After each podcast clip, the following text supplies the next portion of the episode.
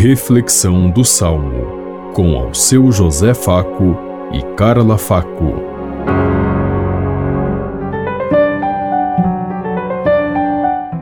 Paz e bem a todos os ouvintes que estão em sintonia conosco neste dia, na meditação do Salmo 36. A salvação de quem é justo vem de Deus. Confia no Senhor e faz o bem, e sobre a terra habitarás em segurança. Coloca no Senhor tua alegria, e Ele dará o que pedir teu coração.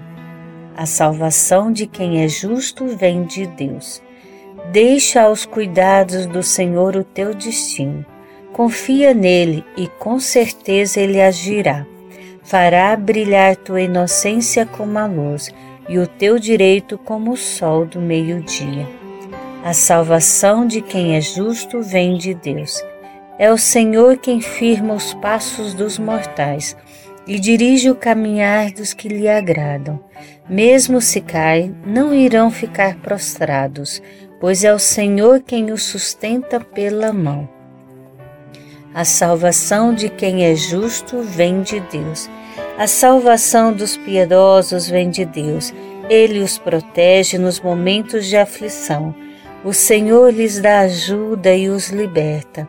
Defende-os e protege-os contra os ímpios e os guarda porque nele confiaram. A salvação de quem é justo vem de Deus.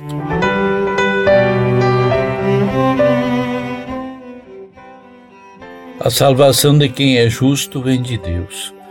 Nós temos bem claro que a salvação que Deus nos propõe é viver na sua graça, na sua luz, caminhar com Ele em cada momento.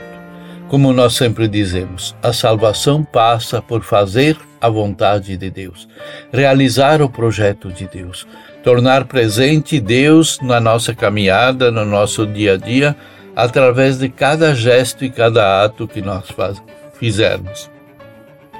Cada um de nós deve encontrar sempre o rosto de Deus na sua obra, e sua principal obra é o nosso irmão, é o nosso companheiro, é aquele que está caído à margem da sociedade, é cada uma das criaturas que levam o nome de seres humanos.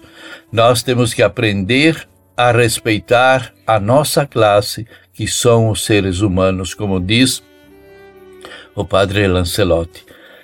Sejam pecadores, sejam sofredores, seja o que for, são seres humanos e, como seres humanos, devem ser vistos. Pensemos em tudo isso enquanto lhes digo. Até amanhã, se Deus quiser. Amém. Você ouviu Reflexão do Salmo com ao seu José Faco e Carla Faco.